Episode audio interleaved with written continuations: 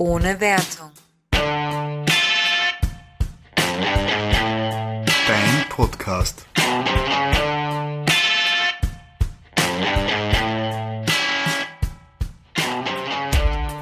Hallo und herzlich willkommen zu einer weiteren Folge von unserem Podcast ohne Wertung mit Benny und Nadine. Ja, heute dürfen wir euch zur glorreichen Fortsetzung ähm, begrüßen von Midsummer Review.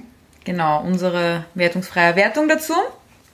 Wir haben ja letztes Mal unterbrechen müssen, leider, weil wir nicht genug Minuten, Kontingentminuten hatten, um weiteres hochzuladen. Aber es hat euch natürlich die Möglichkeit gegeben, euch noch weitere Gedanken zu machen, euch den Film bis zur Hälfte noch einmal anzusehen, wieder aufzuhören. Und heute dürft ihr weiteres genießen. Aber vergesst auf keinen Fall die Spoiler und die Triggerwarnungen aus der ersten Folge. Bitte. Genau, nach wie vor, wir behandeln hier, oder der Film behandelt sehr sensible Themen. Ähm, es ist Mord, Selbstmord, sexueller Missbrauch, Drogenmissbrauch, das haben wir beim ersten Mal sogar nicht gesagt. Stimmt.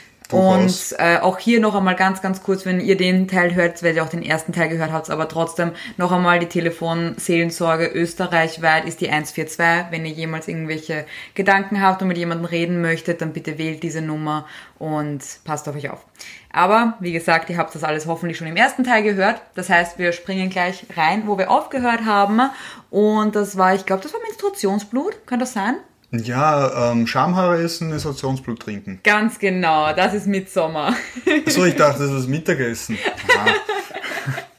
okay, Benny. ähm, ja, genau, also, der Christian, unser, unser, unser äh, lieber Freund und Helfer. Ja, Hashtag not Team Christian. ja, hundertprozentig. Hashtag not Couple Goals. Ähm, wird eben momentan von der Maya ganz schön angemacht, eben mit ihren komischen Kultsachen. Aber ist momentan ist sie schon relevant, aber noch so. Sag nicht komische Kultsachen, das gibt dem Ganzen eine Wertung. genau, wir sind, wir, wir sind da völlig äh, wertungsfrei, was cool. Genau. okay, aber was ist geschichtlich jetzt dann wichtig? Wie geht es momentan weiter? Also, wie gesagt, bei diesem Essen, wo man halt auch äh, sieht, dass dieser Liebes, dass dieses Liebesritual fortgesetzt wird mit dem Essen und mit dem Trinken, das sie ihm gibt, ähm, erkennt man auch, dass die ganze Gruppe sehr zerrüttet ist. Genau, und. Wir haben vergessen, das zu erwähnen, das mit dem Traum und mit dem Wegfahren, mit dem Verlassen. Ja, kannst du gerne an dieser Stelle erwähnen, weil hätte ich jetzt nicht so. Okay, Na, es, es geht darum, bei diesem Tisch, wo sie alle zusammensitzen, ähm, erwähnt die Danny gegenüber den Christian, dass sie ohne, also dass sie ihm zutraut, dass er ohne sie die Stadt verlassen hätte, aufgrund dessen, was vorher vorgefallen ist. Was wir leider vergessen haben, bis jetzt ja. zu erwähnen. Deswegen tun wir das jetzt schnell. Holen wir das nach. Genau. Ähm, und zwar nämlich Conny und Simon, die beiden ebenfalls Auswärtigen, die auch von jemand anderem mitgebracht worden sind.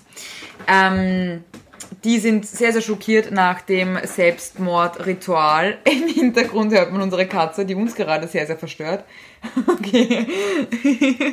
ähm, genau, und die wollen halt so schnell wie möglich den Ort verlassen, weil sie halt damit absolut nicht einverstanden sind und sehr schockiert sind von dem, was sie gesehen haben.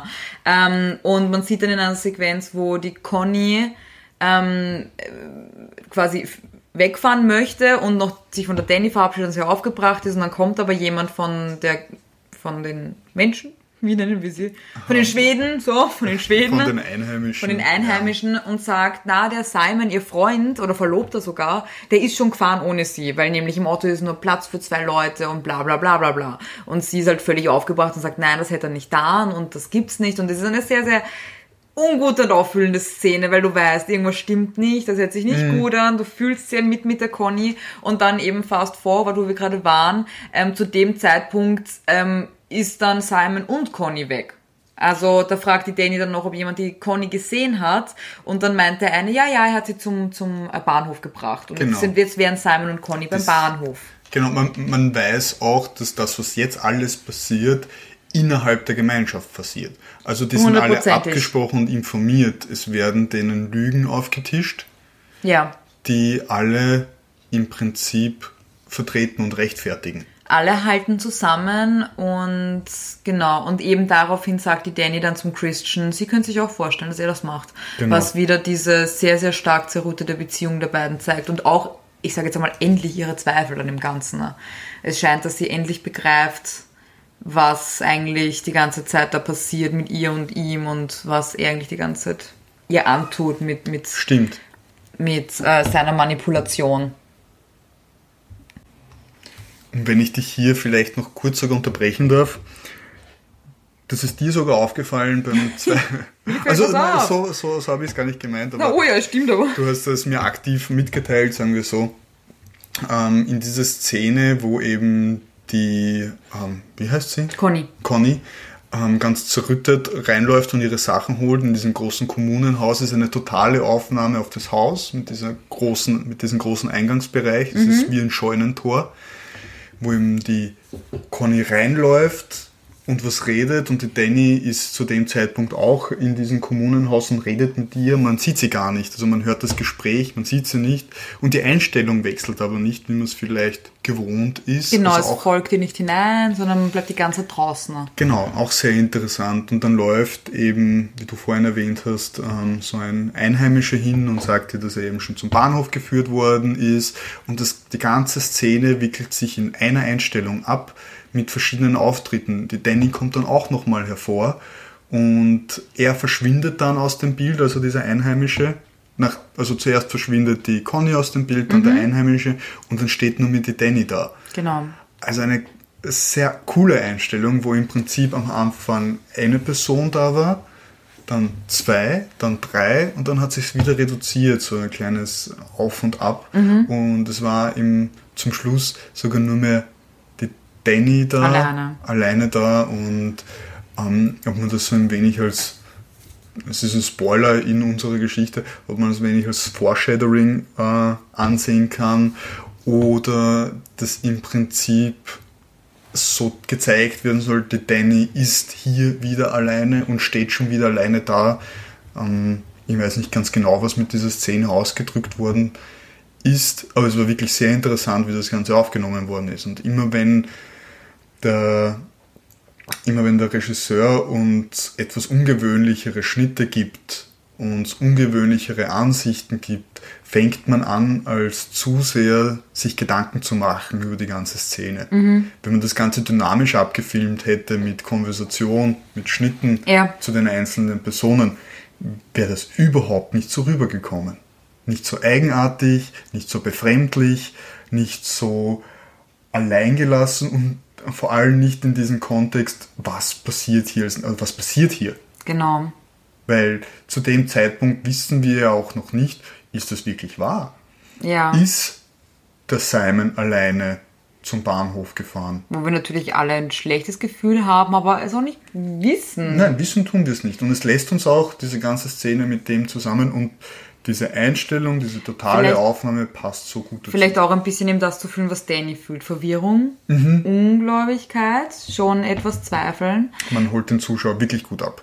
Und das, was du vorher gerade angesprochen hast, ähm, in einer vorigen Szene hat die Danny einen Albtraum, wo die vier Freunde ohne sie wegfahren und sie eben alleine dort bleibt, wo halt eben diese Angst ist, wieder mit dem Alleinsein, was mich auch so traurig macht, weil sie halt eben sich so sehr an ihrem Freund den Christian klammert, weil sie so gern, also weil sie halt jemanden braucht, aber niemanden hat und eigentlich mit dem Christian alleiner ist oder einsamer ist, als was es ohne ihn wäre, weil man fühlt sich so einsam mit so einer Person an seiner Seite. Aber das auch mit dem Verlust ihrer Familie verbindet, weil das Ganze in einem Traum sich dann auch abspielt. Es Mhm. geht ja dann in den Selbstmord ihrer Schwester wieder. Naja, man, man, sieht, man sieht in dem Traum eigentlich nur, wie ihre Familie von der Bank sitzt und die Schwester schaut sie an. Also da, da ist... Ähm Ja, aber diese ganzen Abgase, die aus ihrem Mund kommen, Ach so, stimmt ja. Ja, Ja, ja. aus der Danny ihrem Mund. aus der Danny im Mund. ja, wie sie also- schreien möchte und es kommt aber nur dieser schwarze. Und dieser Gas schwarze Rauch, raus, genau. ja. Also wie aus Furchtbar. einem Auspuff, aus einem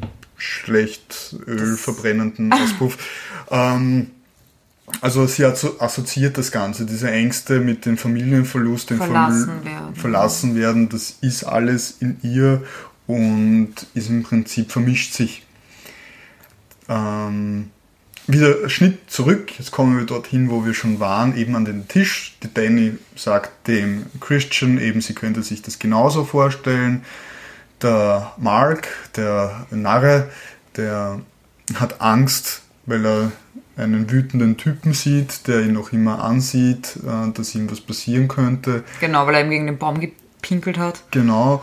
Und äh, Josh, der macht sich nur Gedanken über seine die Situation, spricht den Mark kurz, äh, den ähm, Christian darauf an und da gibt es ein kurzes Streitgespräch. Mhm. Also in dieser Einstellung, wo man alle vier sieht, jeder hat seine kurze Sprechszene, es wird nicht durcheinander geredet, also es wird nicht miteinander kommuniziert, es wird nur jeder für sich wird geredet und man merkt einfach, hier ist keiner mehr mit dem anderen befreundet aktiv.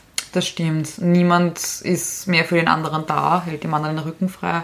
Eine sehr isolierende Szene. Obwohl alle beisammen sind, ja. ist jeder von denen furchtbar alleine. Und ähm, was man auch sieht in einer vorigen Szene ist, äh, wie die Danny mit den anderen Frauen zusammen backt, wo übrigens auch der bekannte Schamhaarkuchen entstanden ist, ähm, was aber nicht dafür jetzt keine Rolle spielt, sondern der Zusammenhalt, also wo sie das erste Mal auch aktiv mit ähm, mitgenommen wird. Da sagen die Frauen halt eben, mach das mit uns und sie legen eine Schürze um und der eine sagt, du bist voll hübsch und sie sagt, danke, ja, du auch. Stimmt, ja. Und da kriegt man das erste Mal so dieses wie sie aufgenommen wird und wie nett alle zu ihr sind und es gefällt ihr und das natürlich, was hat sie denn ansonsten? Diese komischen Freunde von ihrem Freund, ihr Freund selber, der ein Arsch ist und da hat sie das erste Mal seit langem, glaube ich, wieder mal so ein bisschen ein Gefühl von jemand ist für sie da und, und hat sich auch gerne um sich, also weil ich glaube nicht, dass die sich je, das sieht man durch den ganzen Film, irgendwo willkommen fühlt. Weder bei ihrem Freund noch bei den Freunden von ihrem Freund mhm. ist sie ja völlig einsam in Wirklichkeit und das finde ich ist auch sehr, sehr wichtig, dass man sieht, dass halt die, die Danny da schon sehr, sehr schön, ähm, weil sie nicht angelockt wird. Also nicht einmal im Bösen, sondern einfach. Ja, die so meinen sie auch nicht böse, genau. wie du vorher gesagt hast. Sie haben ihr ja nichts Schlechtes vor. Ja. Sie wollen sie in die Familie aufnehmen, also im Prinzip was Schönes. Ähm, es ist wieder eine Ansichtssache im Großen und Ganzen. Und wie man das Ganze vertritt, natürlich aus unserer Sicht ist das, was die tun, total absurd. Ja, aber auch absurd. Also jemand in eine Kultur einzutreten, die ihre oder wo sich die Leute mit 72 freiwillig umbringen, ist für viele von uns sehr undenkbar. Mhm. Ähm, man könnte natürlich auch hier eine Diskussion anfangen, welche Vorteile und welche Nachteile das Ganze hat. Es geht bestimmt. Deswegen sage ich auch, die Szene mit diesem ersten Ritual, mit diesem Schockierenden, ist in Wirklichkeit noch für Außenstehende eben absolut schockierend, aber wenn man länger darüber nachdenkt, etwas, was erklärbar ist, so wie sie es auch tut, wie sie sagt, mhm. es ist bei uns so, wir wollen das, wir wollen nicht alt und gebrechlich und krank werden, wir gehen freiwillig, wo du dann halt noch denkst, so, okay, man kann das noch argumentieren, aber später passieren halt Sachen. Aber wenn wir wir schon an dieser Stelle sind, dann diskutieren wir das auch gleich, wie sehr ist es freiwillig. Du siehst an der einen alten Frau, die sich hier umbringt, ähm, dass sie am Vortag noch darüber weint. Sie hat Tränen in den sie Augen. Hat Tränen in den Augen. Also es ist natürlich mehr oder weniger ähm, so, dass dir das festgelegt wird. Du ja. musst dich mit 72, du bist seit Tag 1 deiner äh, deines Lebens wirst du dahin erzogen, auch wenn du es lange nicht verstehst. Das wird wahrscheinlich mit 12 und 13 und 14 gesagt. Du wirst, du siehst es und wächst damit auf. Ja. Hast wahrscheinlich irgendwann erst ein Problem damit, wenn du 50 bist, wenn du tatsächlich darüber Gedanken machen musst, hey, ich habe ein schönes Leben gehabt, ich war auf einer Pilgerreise, draußen die Leute leben viel länger. Mhm und ich komme wieder zurück und hier war es auch schön und warum sollte ich das Ganze aufgeben? Warum darf ich nicht noch acht Jahre leben und vielleicht einen natürlichen Tod abwarten, so wie es die anderen machen?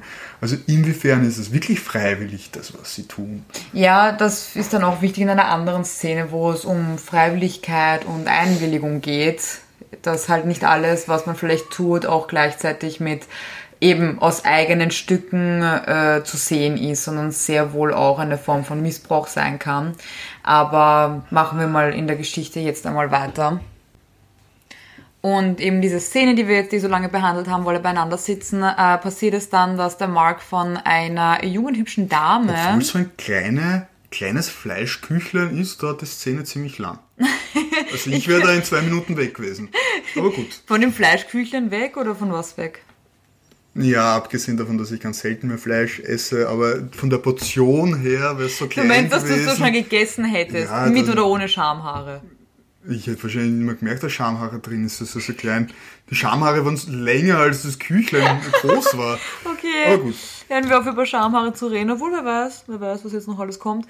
Der Mark wird von einer äh, netten jungen Dame, mit der er schon so ein bisschen, ich meine gut, er hat nicht wirklich gut geflirtet, aber ihr so ähm, schöne Augen gemacht, ähm, wird von ihr weggebracht. Sie sagt einfach, ich möchte was zeigen und so wie naive Männer sind, äh, folgt er ihr einfach. Und das war das letzte Mal fürs Erste, dass wir was von Mark gehört haben. Ähm, die nächste Szene passiert dann ähm, in der Nacht, wo man sieht, oder noch ein bisschen zurück, der George, an seiner ähm, Arbeit arbeitet, ähm, unterhält sich mit einem der Ältesten in einem ritualen Raum. Ich weiß gar nicht, ob sie den irgendwie genau beschreiben. Es ist halt eben dieser. Nein, es ist dort, wo sie die Runenbücher lagern. Das ist sicher ein ritueller Raum. Die Bibliothek. Mit einem Buch. Also, Nein, das verdammt. ist das 19. Ja, okay, Runenbuch, das mit sie 19 Büchern. Sie 19 Bücher. Ja. Ähm, Was braucht man mehr in einer Sekte? stimmt auch Das wieder. ist keine Sekte, Entschuldigung. ihre eigenen Bücher. Ähm, und auf jeden Fall erklärt er ihnen das mit den Runen und so, der älter, äl, älteste, ältere. Und da sind halt auch so verschmierte Zeichnungen drinnen. Und er fragt, der Josh fragt, wer die anfertigt. Und er sagt, das ist der, die, der, das ist ein, ein Bursch, ich weiß aber leider nicht mehr seinen Namen. Irgendwas mit R. Das fängt mit R an. Es ist ein ähm, offensichtlich äh, geistig und körperlich behinderter junger Mann. Man kann auch das Alter ganz, ganz schwer abschätzen. Schaut eigentlich noch recht kindlich aus. Ähm, der einfach diese Bilder zeichnet. Also er interagiert auch ansonsten eigentlich gar nicht mit jemandem. Er sitzt einfach nur da und malt seine Bilder.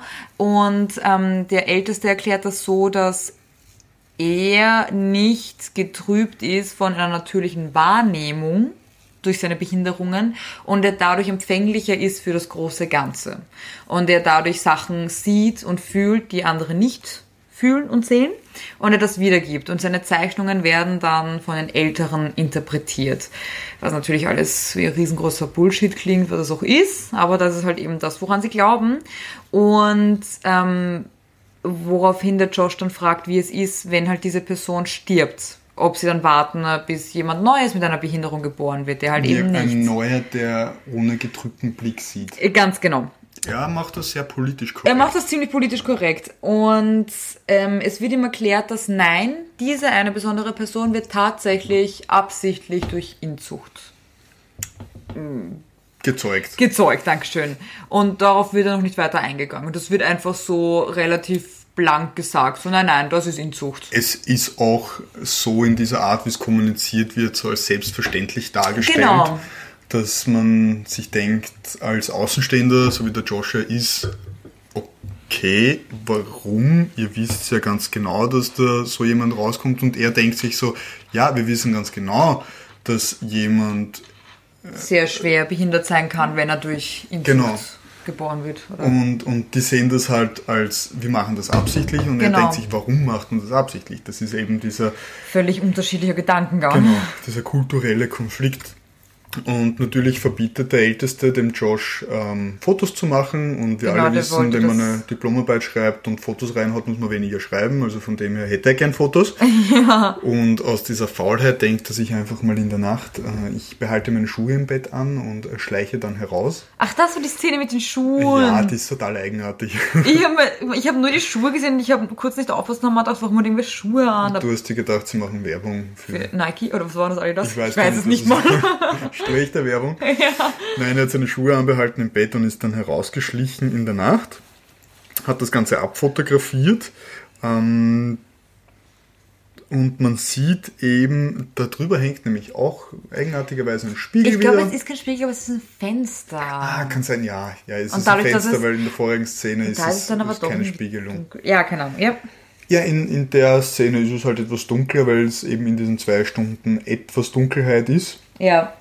Und ähm, während dem Fotografieren sieht er halt von hinten jemanden kommen und er schreckt sich zuerst, dreht sich um und oh Gott, oh Gott, es ist Mark, Gott sei Dank, jemand, den er kennt.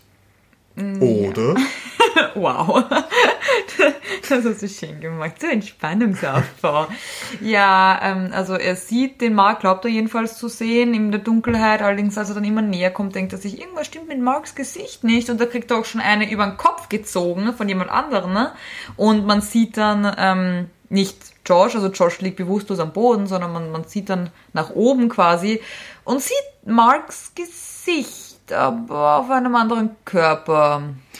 Ja, genau. Es ist so, wie es ist und wir gehen auch nicht näher dran ein, weil das ist ganz normal. genau, also jemand hat sich halt gedacht, heute möchte ich Mark sein und sein Gesicht tragen. Genau, es ist wirklich sehr, sehr eigenartig. Ähm, er wurde anscheinend offensichtlich gehäutet.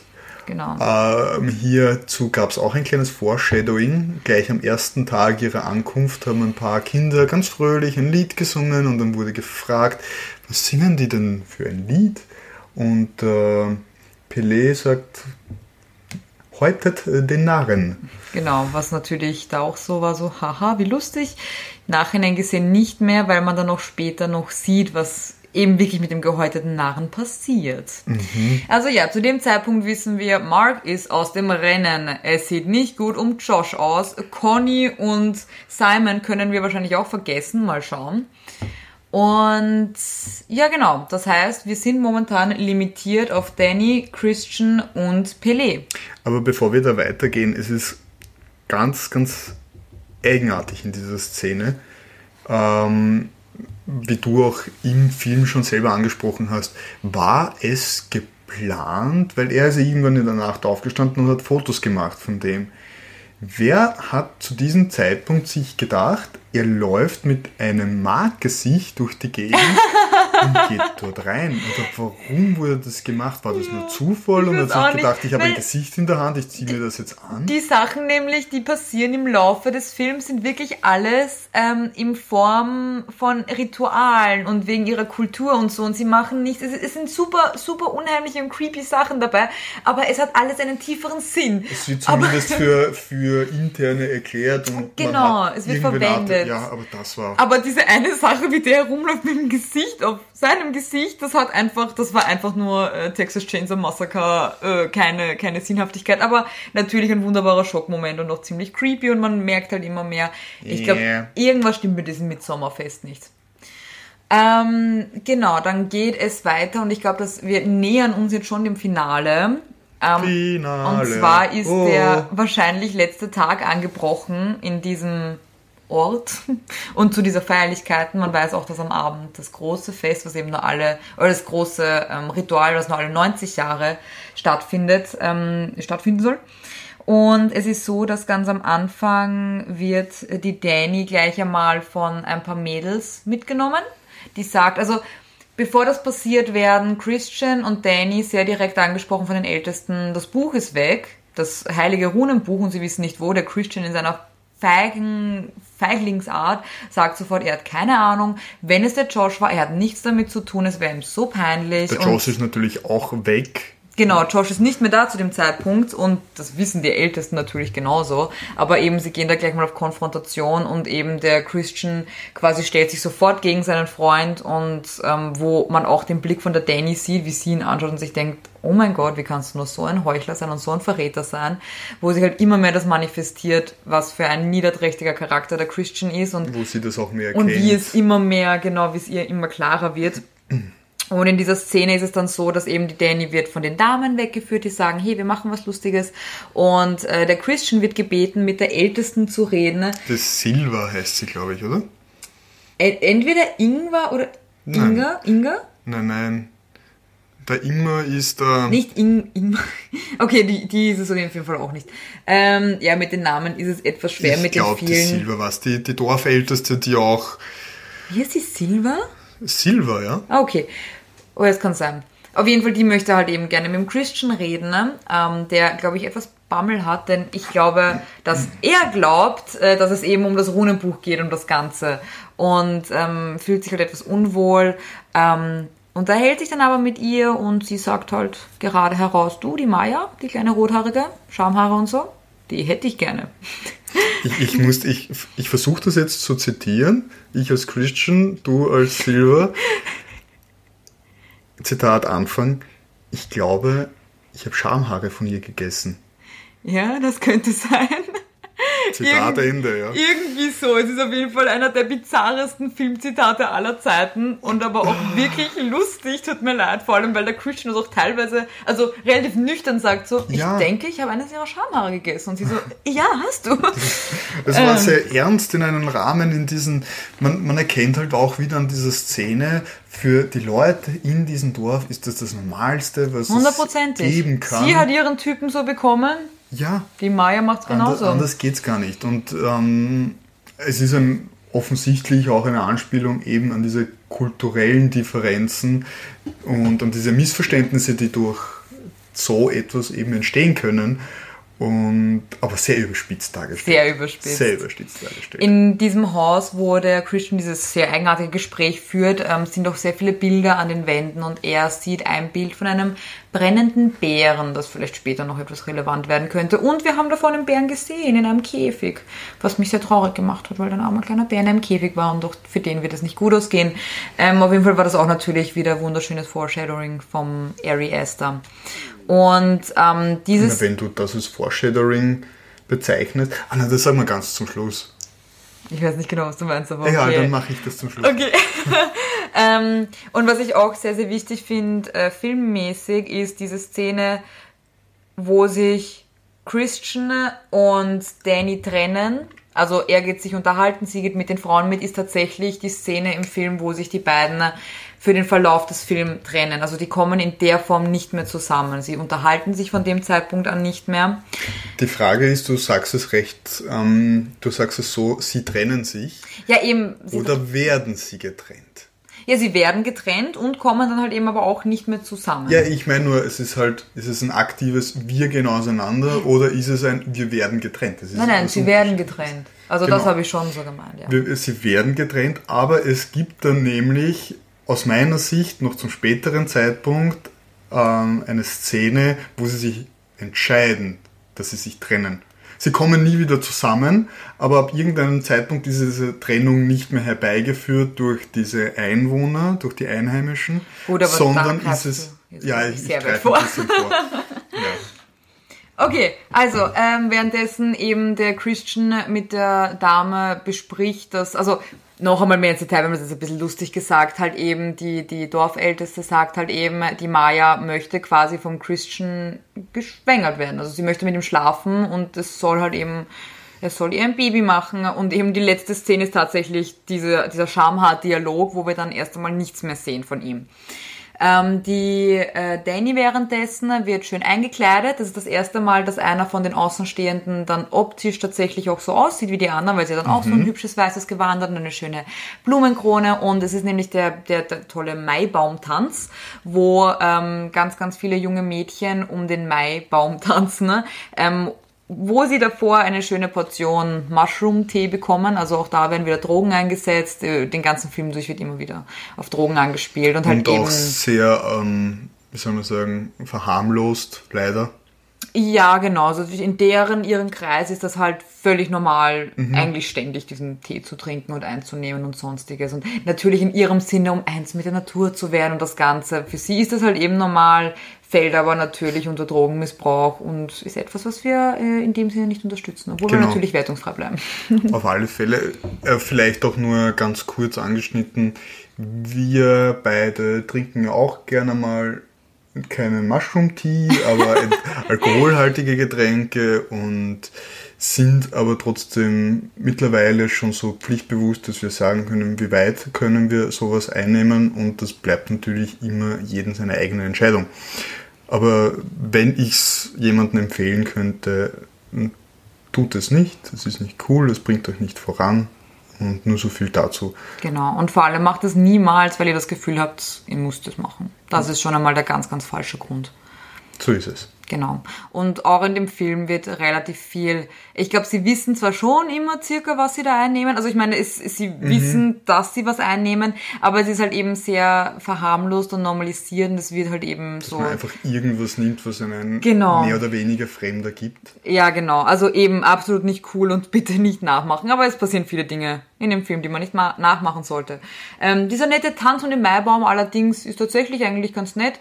Die äh, Danny ist am Anfang noch etwas irritiert und weiß nicht genau, was sie machen soll, bekommt dann aber schnell den Dreh raus und tanzt mit den Damen um den Baum, äh, wo es im Endeffekt darum geht.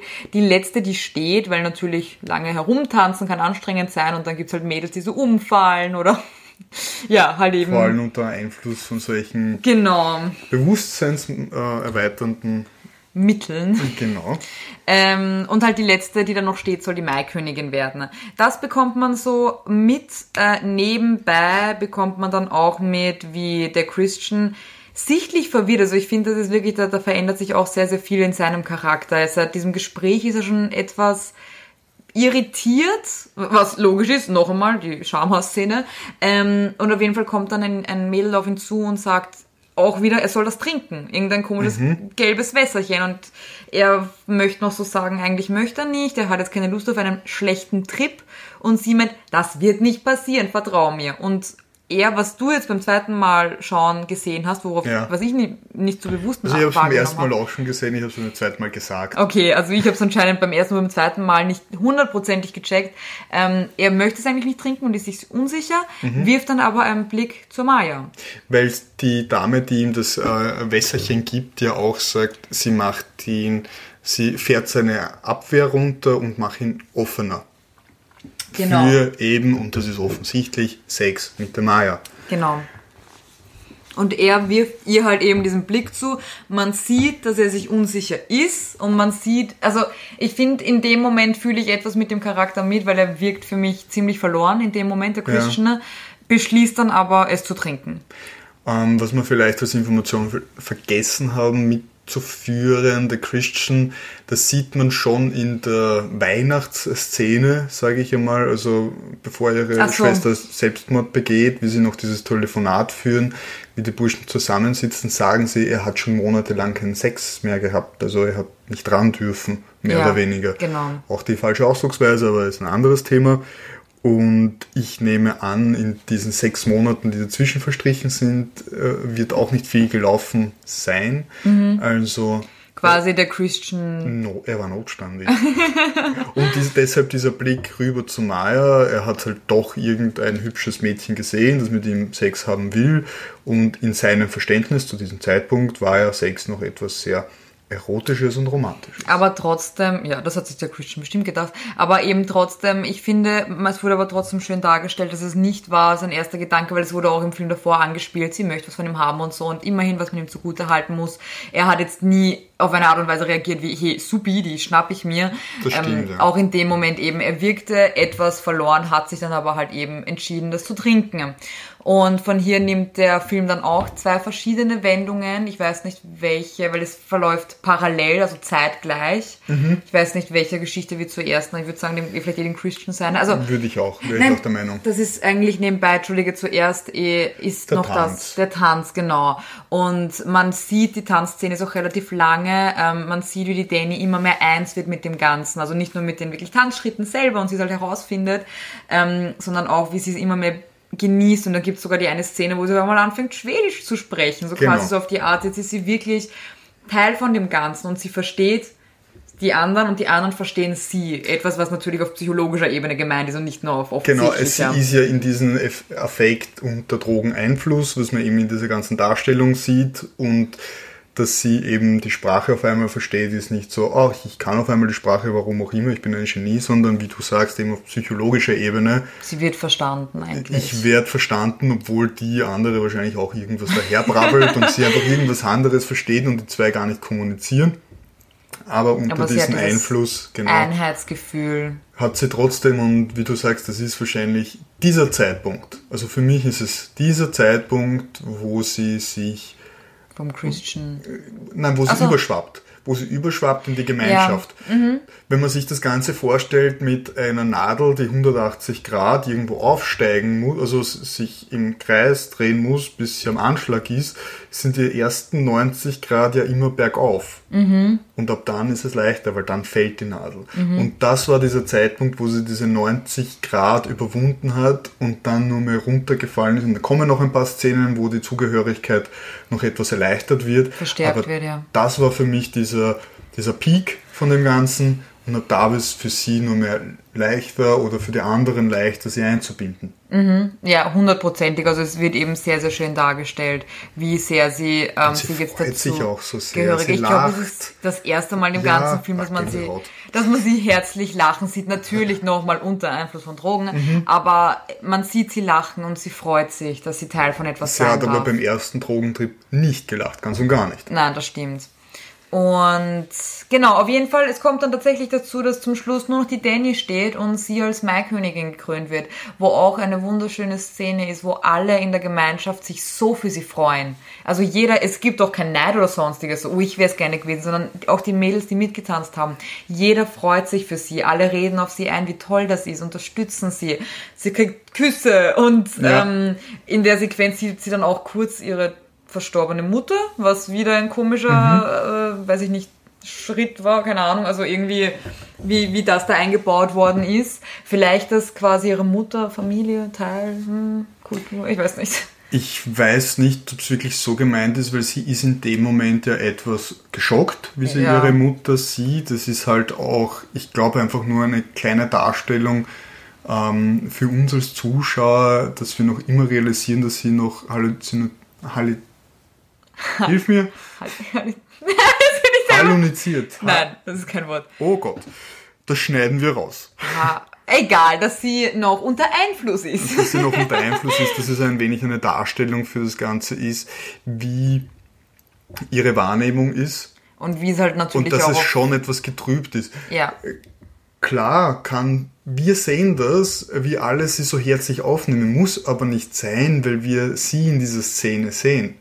Und wenn man sich dann den Christian anschaut zum Beispiel, es war ja auch so, ähm, vielleicht kurz zurück, in diesem ganzen Tanzprozess, wenn alle applaudieren, weil nur mehr acht übrig sind und es im Halbfinale und im Finale ist, ähm, da applaudieren alle, so wie man das bei den ähm, Gehörlosen macht, indem sie mit den Händen wackeln. ja, stimmt, das ist Also, cool. wenn da jetzt ein Video wäre, könnt ihr mich sehen, wie ich mit den Händen wackel. Äh, und der Christian macht das nicht. Der Christian ist völlig, völlig ähm, apathisch. Also der sitzt Genau. seitwärts. Und das ist auch, glaube ich, noch einmal, weil die Danny schaut teilweise zu ihm und sieht halt, wie er ihr keinerlei Aufmerksamkeit schenkt. Also zu dem Zeitpunkt ist es noch immer da, dass sie einen Bezug zu ihm hat, weil sie trotzdem noch zu ihm sieht und versucht, Mhm. Schaut, das er macht. Feedback von ihm abzuholen Ja. und applaudiert ihr auch, so wie die anderen. ja, tut er aber Und nicht. das tut er nicht, weil er hier ein kleines äh, Verteidigungswort für den äh, Christian, er zu diesem Zeitpunkt aber auch schon unter Drogen steht. Wenn es aber auch nicht auch davor war. Also ich meine, also ich weiß nicht, Ja. wann sie ihn anschaut. Aber ja, genau. Also er trinkt's vorher, aber natürlich ist die Frage, wann wirkt das? Und ich glaube, das ist so ein kleiner Zuschauereffekt, ab wann wirkt das? Und ähm, man erwähnt vorher auch schon im ähm, Film, selbst wenn man keine Drogen genommen hat oder sich damit nicht beschäftigt hat, dass wenn man das trinkt, die Wirkung nicht gleich einsetzt. Genau, genau, das dauert natürlich ein bisschen. Ähm, auf jeden Fall ist die Danny jetzt Maikönigin und wird von allen gefeiert und man sieht, dass sie etwas gehemmt ist von der Freude her. Also diese ganz, ganz, äh, während dem Tanz, wo sie sich so gefreut hat, ist es nicht mehr ganz so da. Sie ist doch etwas irritiert, weiß nicht genau, was mit ihr passiert.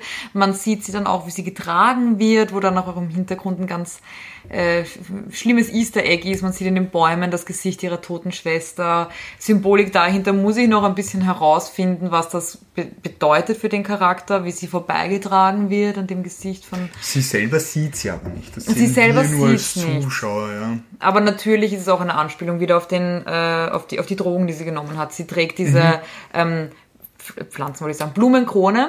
Und was der Benny vorher gesagt hat, eben diese eine Blume, die atmet quasi. Das schaut ganz schlimm aus. Das ist total ja, das ist echt eigenartig. verstörend. Ähm, auf jeden Fall wird sie dann auf einen, äh, zu einem Tisch gebracht, wo sie sich hinsetzen sollen. Da sitzen alle und man sieht auch, dass der, also erstens einmal der Christian kam die ganze Zeit hinter, er war immer der Letzte, er war einfach nicht bei den anderen dabei und sie sieht, wie er kommt und beschließt sich dann aber schon hinzusetzen, weil sie war dieses Mal diejenige, die bestimmt, wann sich alle hinsetzen. Und da hat man auch so ein bisschen gesehen, sie wartet nicht mehr auf ihn, sondern sie setzt sich hin. Und das, wenn ich kurz eingreifen kann, ist der Moment, Ah. wo sie sich bewusst entschieden hat, also aus meiner Sicht, dass sie sich von ihm trennt. Mhm. Sie wartet jetzt nicht mehr auf ihn, er ist nicht mehr relevant. Sie ist nicht mehr abhängig von sie ihm. Sie hat so viele Leute um sich, die ihre Familie sind und mit denen macht sie das. Und sie wartet einfach nicht mehr auf Und ihn. quasi sie, ihre Reaktion ist nicht mehr von ihm abhängig. Eben Genau. so, wie, wie man normalerweise warten tät, Ja. ist jetzt nicht mehr. Ah, interessant. Das ist eben das, was ich dir vorher angefangen Genau. habe. Zuerst werden sie getrennt und dann trennen sie sich, also sie von ihm speziell. In diesem Augenblick ist es für mich eine bewusste Entscheidung von ihr, dass sie sich von ihm abkapselt. Obwohl da natürlich noch eine Szene kommt, sehr bald, die trotzdem noch sehr relevant ist für den ganzen Prozess, wirklich Ja, für diesen. Trennungsprozess. Aber ja, auf jeden Fall ähm, eine sehr, sehr wichtige Szene. Und das Essen verläuft, sagen wir mal, relativ uneigenartig, mal davon abgesehen, dass sie einen Fisch im Ganzen essen soll, aber das ist anscheinend nur ein Spaß. Also anscheinend können so Sektenleutchen doch hier den einen oder anderen Gag raushauen. Ja, die haben ja auch ein schönes Leben, bitte. Die haben so viele Sonnenstunden, Aber sie- die haben ein schönes Feld da draußen. Sie Aber sie verhalten sich teilweise so eigenartig. Beim Essen ist jeder Ja. still, sie wollen einfach creepy sein. Das ist ihr Ding. Und dann, dann, dann, machen sie komische Atemsachen und egal. Auf jeden Fall. Der Christian sitzt am Tisch, ist aber sichtlich beeinträchtigt. Also er bekommt nicht mehr wirklich was mit. Man sieht, wie unwohl er, sich fühlt in seinem Gesicht. Er wendet sich auch in einem Augenblick zu äh, einem Älteren, der neben ihm sitzt und fragt, was hier passiert.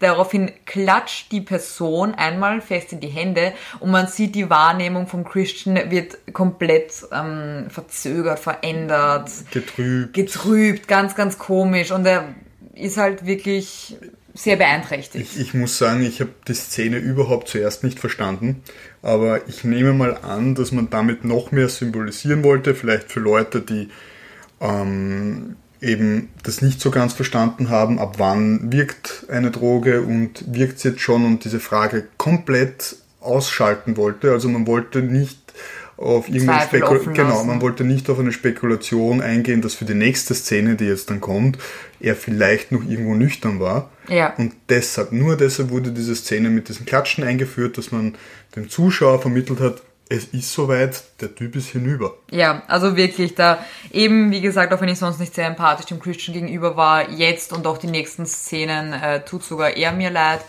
Ähm, es geht dann so weiter, dass die Danny weggebracht wird, um nämlich das Saatgut zu, äh, ähm, wie ist das, zu Segnen. segnen. Danke, das Wort ist mir nicht eingefallen. Hm. Und der Christian wird auch weggebracht. Und ich würde jetzt mehr beim Christian eingehen, weil ich würde sagen, das von Ja, der ja. Danny ist gerade nicht so. Es ist halt eine schöne Szene und es wird gesungen. Ähm, es wird auch woanders gesungen und zwar beim Christian. Ähm, der Christian wird in eine Scheune gebracht, wo vor ihm die nackte Maya liegt.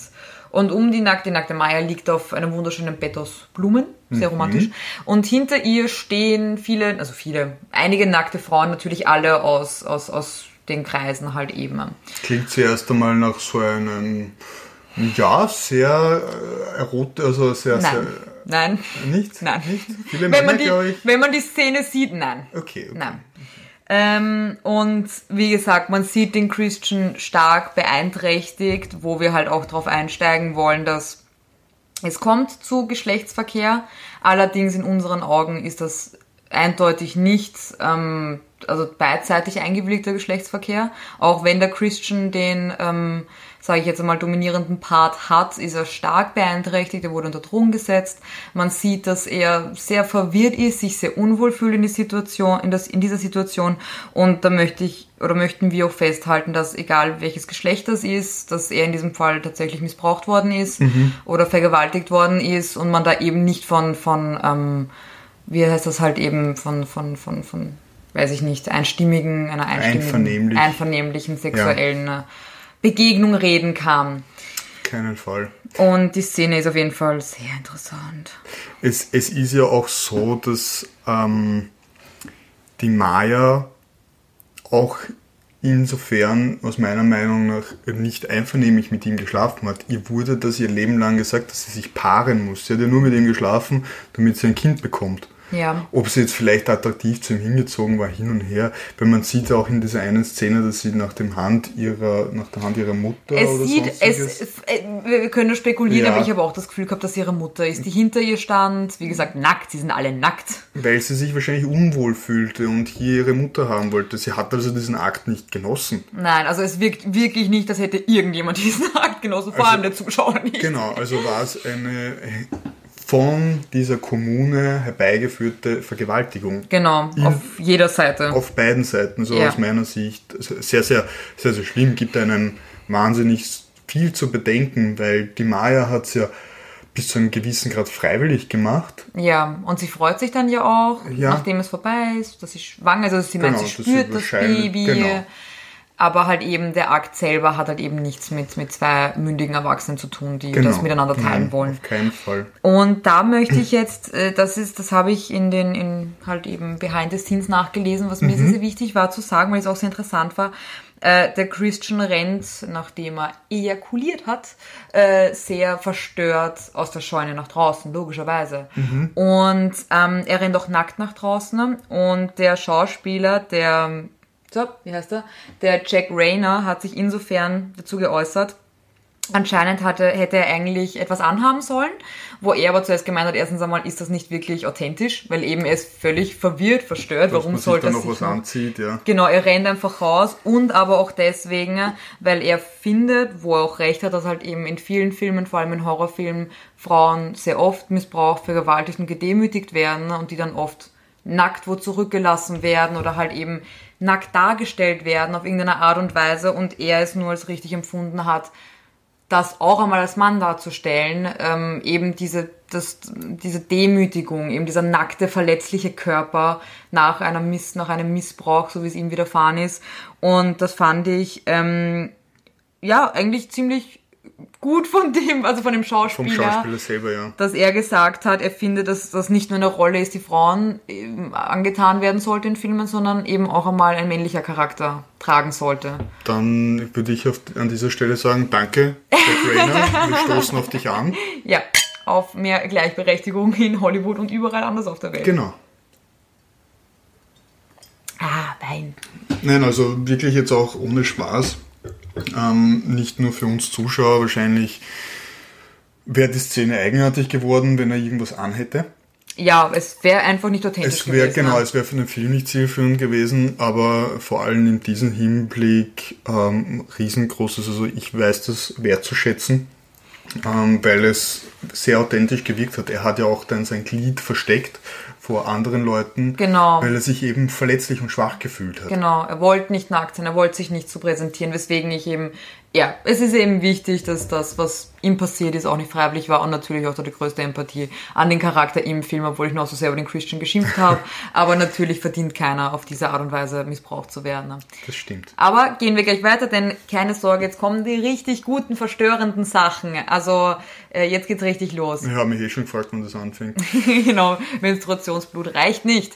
Ähm, der Christian läuft eben völlig verstört, verängstigt in eine Scheune rein, es sind nur Scheunen dort, und findet dort den guten alten Simon. Wer ihn vergessen hat, das war auch einer der Auswärtigen, der angeblich zum Bahnhof gebracht worden Ja, Gott sei ist. Dank ist er gefunden worden. Ich habe mir gedacht, wir sehen den nie wieder. Ja, die Art und Weise, wie wir ihn sehen, ist nicht die schönste. Ich weiß nicht, ob jemand zufälligerweise sich mit Foltermethoden beschäftigt, so wie ich mich in meiner Freizeit.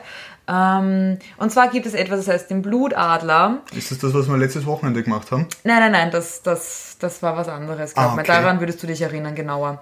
Der Blutadler ist eine Foltermethode, die, es wird also man weiß nicht, ob es wirklich durchgeführt worden ist, ob es funktioniert hätte. Auf jeden Fall wird ein Mensch am Rücken aufgeschnitten und seine Lungenflügel werden entfernt, aber noch am Körper, also sie werden aus dem Körper rausgenommen und aufgefalten Ja. auf eine Art und Weise, dass es eben aussieht wie Flügeln. Keine Sorge, auch mir wird gerade schlecht, wie ich darüber rede. Ähm, und aber angeblich die Person während dem ganzen Prozess noch lebt, was auch in dem Film so dargestellt wird. Der Simon hängt an der Decke, ähm, ist glaube ich an den Armen und Beinen befestigt und man sieht ihn aufgespalten und seine Lunge ist draußen und sie atmet noch Und es ist so furchtbar.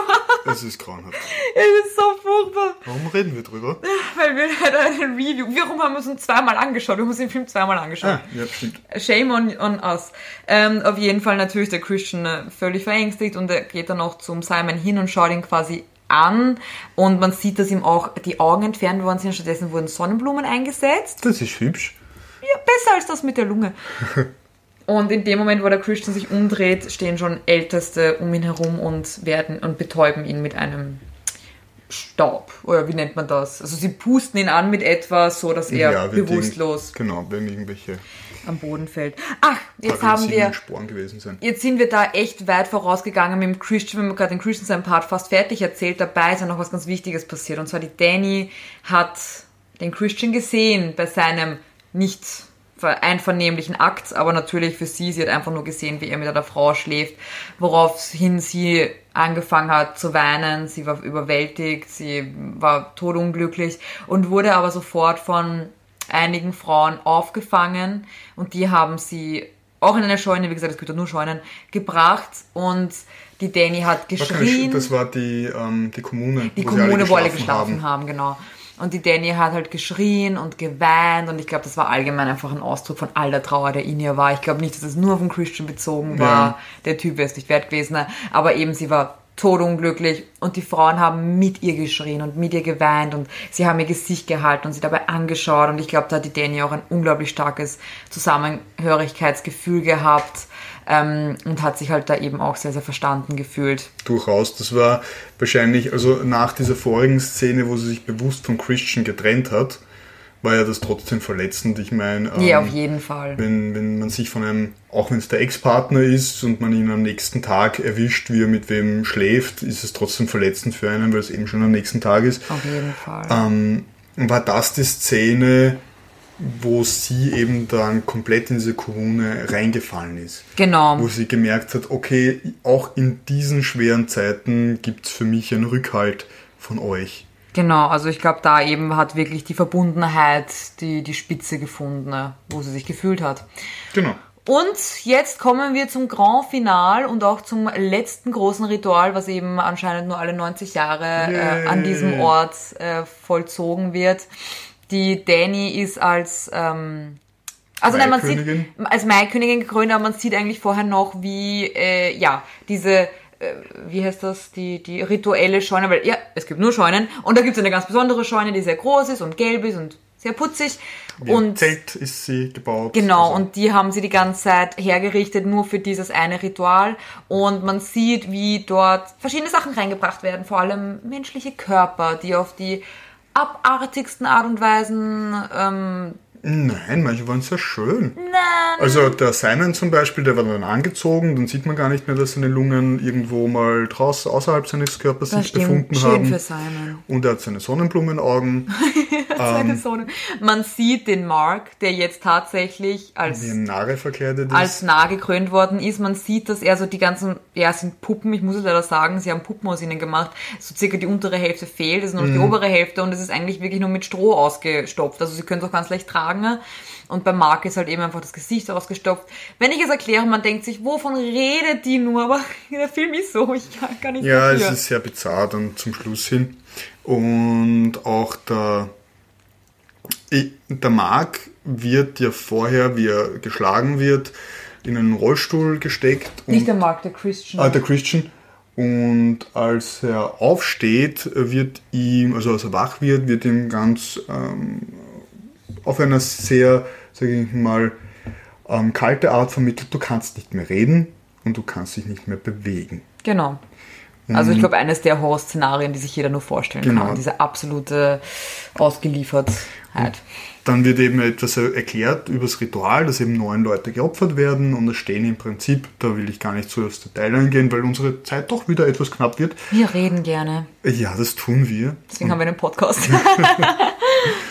Und acht dieser Opfer stehen schon Fest, fix. Ja, ja. genau. Und eins muss noch ausgesucht werden und da ist die Wahl zwischen einem Fremden und einem Einheimischen. Dieser Einheimische wird durch ein Lottoverfahren ausgelöst, ist irgendwie, zu dem wir überhaupt keinen emotionalen Bezug haben. Wir kennen die Person nicht. Und auch die Auswärtigen nicht. Und der andere ist unser liebervoller Christian, der mittlerweile nicht mehr reden kann und nicht mehr gehen oder sich überhaupt bewegen kann. Genau. Und wer darf diese Wahl treffen? Unsere liebe Maikönigin. Ich? Achso, nein. Du bist Okay. nicht die Maikönigin. Ja, Im diesen Mai, Schatz, diesen Mai, okay? Okay, eventuell. Aber momentan ist es noch die Danny, die sich halt eben entscheiden muss, entweder einen völlig Fremden zu opfern, der das eigentlich freiwillig macht, weil für sie ist das eine Ehre und sie machen das gerne. Es ist auch so, dass bei allen, die geopfert werden, sind teils, teils, also teils Einheimische und teils Fremde und die machen das aber alles freiwillig. Oder sie entscheidet sich eben für ihren Freund slash Ex-Freund, der sie jahrelang, sage ich jetzt mal, mental eigentlich missbraucht hat. Also in einer völlig toxischen Beziehung, der sie so hängen hat lassen. Ja, und man erfährt dann halt, sie hat sich für einen Christian entschieden. Genau. Vielleicht, um das Ganze etwas unspektakulär abzukürzen, wird ein Bärenkostüm gesteckt. N nicht in ein Bärenkostüm, er wird in einen Bären Also gesteckt. er wird, genau, ein Bär wird ausge... Ja, das ist so grauenhaft. Der Egal. arme Bär. Er hat, er, war, er hat sich nicht dafür entschieden. Das stimmt. Es hat sich keiner dafür entschieden. Oh ja, die komischen Einheimischen schon, die haben gesagt, Ah ja, die wollten. fackelt mich ab. Und wird dort eben in die Mitte gesetzt als Neunter, als symbolisiert, er symbolisiert da das Biest. Ja, Aber- genau. Ähm, nur so viel dazu. Jedenfalls zu dieser Entscheidung. Weil die Entscheidung sieht man erst im Prinzip beim Ende, wie er Stimmt, verbrannt in der wird. Szene sieht man die Entscheidung an sich nicht. Genau, sie, sie sagt ja so gesehen nichts mehr. Und was sie ziemlich lang nicht tut. Also sie schweigt ja ab dem Zeitpunkt, wo sie den Christian in der Scheune sieht, mit wem anders schlafen. Stimmt. Ab dem Zeitpunkt sagt sie ja nichts mehr. Bis zum Ende des Films. Was auch eine sehr interessante Symbolik ist, aber ich will eigentlich auf diese Entscheidung hinaus. Warum sie sich für den Christian entscheidet, weil sie weint ja auch noch. Also sie hat Tränen in den Man Augen. sieht sie ihre, ihr genau. verzweifeltes Gesicht, also die Genau. schauspielerische Leistung ist Wunderbar, Wahnsinn. wunderbar. Man hätte wahrscheinlich, nein, das will ich gar nicht sagen. Ähm, und da ist eben diese Entscheidung trotzdem der Christian. Ich habe vorhin schon gesagt, sie hat sich von ihm getrennt, ist wahrscheinlich in einer anderen Situation der Kommune näher, aber trotzdem zu entscheiden, dass jetzt jemand stirbt, den sie besser kennt als jemand von der Kommune, also hat sich wahrscheinlich nicht für eine Frau entschieden, wenn es zum Beispiel die ähm, äh, wer die sie da überall eingeführt hätte, Ja. wäre es ja klar, okay, zu dem hat sie einen Bezug. Aber sie hat sie reingeführt in die Kommune und Ja. der Christian ist jetzt, äh, von dem hat sich getrennt. Aber es war irgendwer. Sie haben bewusst irgendwen hingestellt, Ja. den Mann von der Kommune und den Christian und sie entscheidet sich trotzdem für den Christian. Und jetzt komme ich wieder darauf zurück und hier wieder an dieser Stelle Triggerwarnung. Es ist nicht meine Meinung, es ist nur mein Gedanke dazu entscheidet sie sich vielleicht dafür, weil sie weiß, der Typ kann nicht mehr gehen, der Typ kann nicht mehr reden, dass sie ihm seinen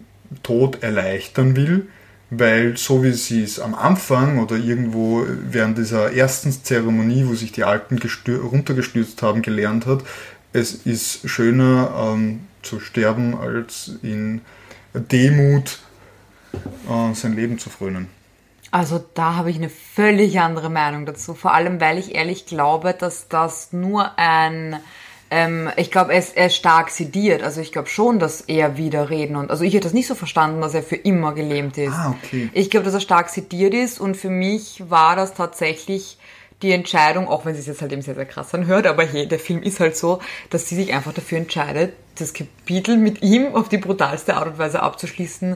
Er hat, also ich finde schon, dass sie sehr, sehr viel mit ihm durchgemacht hat. Ist es fair, ihn in einen Bären zu stecken und abzufackeln? Kann ich dir nicht sagen. Aber quasi, sie hat viel durchgemacht durch ihn und sie, er war nicht für sie da und ähm, hört sich das Körper nicht für sie da und deswegen entscheidet sie sich für ihn. Aber ich glaube, dass das wirklich einfach für sie dieser Punkt war, wo sie schon so involviert war in ihre neue Familie und sie ihn gesehen hat als alles Schlechte in ihrem vergangenen Leben und sie das loswerden wollte auf die dramatischste Art und Weise aller Zeiten. Also meine Exen können froh sein, dass ich immer so nett verfahren bin.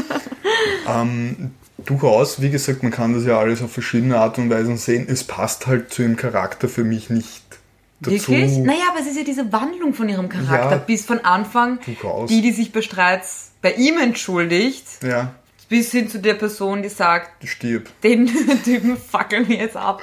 Also Okay. übertrieben gesagt. Was man vielleicht auch festhalten muss, in dieser Szene sieht man sie ja wieder in einem Blumen, einem prachtvollen Blumenkleid gehüllt. ja, furchtbar. Von Kopf bis Fuß ist in Blumen. äh, ja, und sie hat halt wieder diesen Blumenkranz und diese Blume atmet nicht. Ja, Ist es ein Indiz dafür, dass sie in, unter diesen Umständen nicht mehr unter Drogeneinfluss ist und es eine durchaus bewusste, genau. durchaus nüchterne Meinung und Entscheidung von ihr ist? Genau, das ist dir aufgefallen beim Schauen und was ich auch finde, ein sehr, sehr wichtiger Punkt ist, dass das war eine bewusste Entscheidung, insofern bewusst, die wurde seit Tagen manipuliert, hat schlimme Sachen widerfahren Genau. und ist natürlich sehr, sehr angreifbar. Da, da sind wir wieder bei dem Thema, ist es freiwillig, wenn du dein Lebtags darauf gedrillt wirst? Ja, völlig. Aber dann für wen ist irgendwas freiwillig? Aber egal. Ah, Grundsatzdiskussion, los geht's, noch eine Stunde dran. Ähm, auf jeden Fall sind wir jetzt eben wirklich schon beim großen Finale. Man sieht, wie all diese Puppen, ehemals Menschen, in die Scheune getragen werden. Alle symbolisieren was anderes. Es ist teilweise äh, Obst und Äste. Es sind verschiedene Sachen. Ja. Und es setzen sich halt auch zwei Reihen aus dem Dorf die halt eben freiwillig sich opfern möchten, lebendig, die setzen sich da einfach rein und bekommen noch irgendwas zum Essen, was sie angeblich keinen Schmerz äh, spüren lassen soll. Spoiler, sie spüren Schmerz. Und in die Mitte kommt halt eben der Christian in seinem Bären, nicht Kostüm, in seinem Bären, äh, hingesetzt. Und ähm, vor den Augen aller wird diese Scheune in Brand gesetzt. Und ähm, im ersten Moment verläuft alles recht still, vor allem der Christian hat ja keine Art und also kann sich auf keiner Form äußern oder seinen Schmerz ausdrücken. Ähm, allerdings eben einer der beiden, äh, die sich freiwillig hineingesetzt haben, fängt dann an, furchtbar zu schreien, denn er verbrennt bei lebendigem Leib und daraufhin fängt wieder die Kommune an zu schreien, in Empathie für seinen Schmerz und die drehen alle durch und sie schreien, das ist halt eben die letzte Sequenz, die man sieht und auch die ähm, Danny schreit zuerst und weint, doch dann sieht man sie, wie sie sich diese Scheune ansieht und wie man sieht so ein Overlay, ihr Gesicht und die Scheune, wie die Scheune verbrennt und immer mehr auseinanderfällt, wo halt eben, glaube ich, diese Symbolik ist eben mit ihr vergangenes Leben und all die Trauer, die sie gespürt hat, all die Verluste liegen hinter ihr und es bildet sich halt ein Lächeln in ihrem Gesicht. Genau. Vor allem, das ist interessant mit dem Overlay, das wurde ja damals in den späten 80ern und 90ern ähm, sehr gern verwendet, diese Overlay-Effekte, um einfach einen Übergang zu symbolisieren und heute, heutzutage ist eher Stand der Technik oder State of the Art ähm, ein harter Cut. Und da wurde sich aber bewusst für so ein Overlay entschieden und man sieht bei diesem Overlay noch, wie diese Scheune umfällt Ja, und dann sieht man ihr Gesicht und dann eben das Lächeln. das Lächeln, ja. Genau. Also für die gute Danny ist es, glaube ich, ganz gut ausgegangen. Ich meine, ich glaube, dass sie fix und fertig ist mental, aber ich denke, dass sie in dieser Familie aufgenommen ist, ist auch dieses offene Ende. Man kann nur spekulieren, wie geht's mit der Danny weiter? Bleibt sie dort? Lebt sie dort? Ich meine, sie hat traurigerweise nichts, wo sie zurück kann. Sie hat ihre Familie dort gefunden, sage ich jetzt einmal. Das stimmt, aber sie wäre eigentlich im Sommer ihres Lebens, das heißt, sie müsste eine Pilgerwanderung machen oder hat sie diese Pilgerwanderung jetzt schon gemacht, weil sie ja von auswärts kommt, man weiß es nicht. Genau, also es bleibt eben wirklich alles offen. Wir wissen nur, dass die Danny die einzige ist, die das Ganze und der Pelé natürlich, der dort immer noch lebt, also halt, der ja gewusst hat, was passiert im Prinzip. Ähm, aber ja, für die Danny, es ist halt eben, was ich sehr lustig finde, der Ari Aster, der Regisseur, beschreibt den Film als ähm, Break-up-Movie. Also quasi, es geht nur um dieses Schlussmachen, was ich halt lustig finde, weil sich das halt wirklich durchzieht durch den ganzen Film. Diese toxische Beziehung bis hin zu dieser mehr als brutalen Trennung. Das stimmt, ich glaube auch aus unserer Review geht es ganz gut hervor, dass es eben um deren Beziehung geht. Ja, das ist das einfach, machen. das Wenn ist einfach Kern von dem ganzen Film. Den, wenn man den Film zum ersten Mal sieht, ist es wahrscheinlich nicht so bewusst, ganz ehrlich. Aber ja, Das war mein Handy, das ich gerade am Boden geworfen habe. Ich bin nicht die geschickteste. oh je. Ähm, vielleicht noch an dich als Frage, als, als Frau. Eine Frage als Frau. Ähm, Ich bin eine Frau. das war nicht die Frage. Oh, okay. Ähm, ist es empfehlenswert, wenn man sich trennt, diesen Film zu sehen?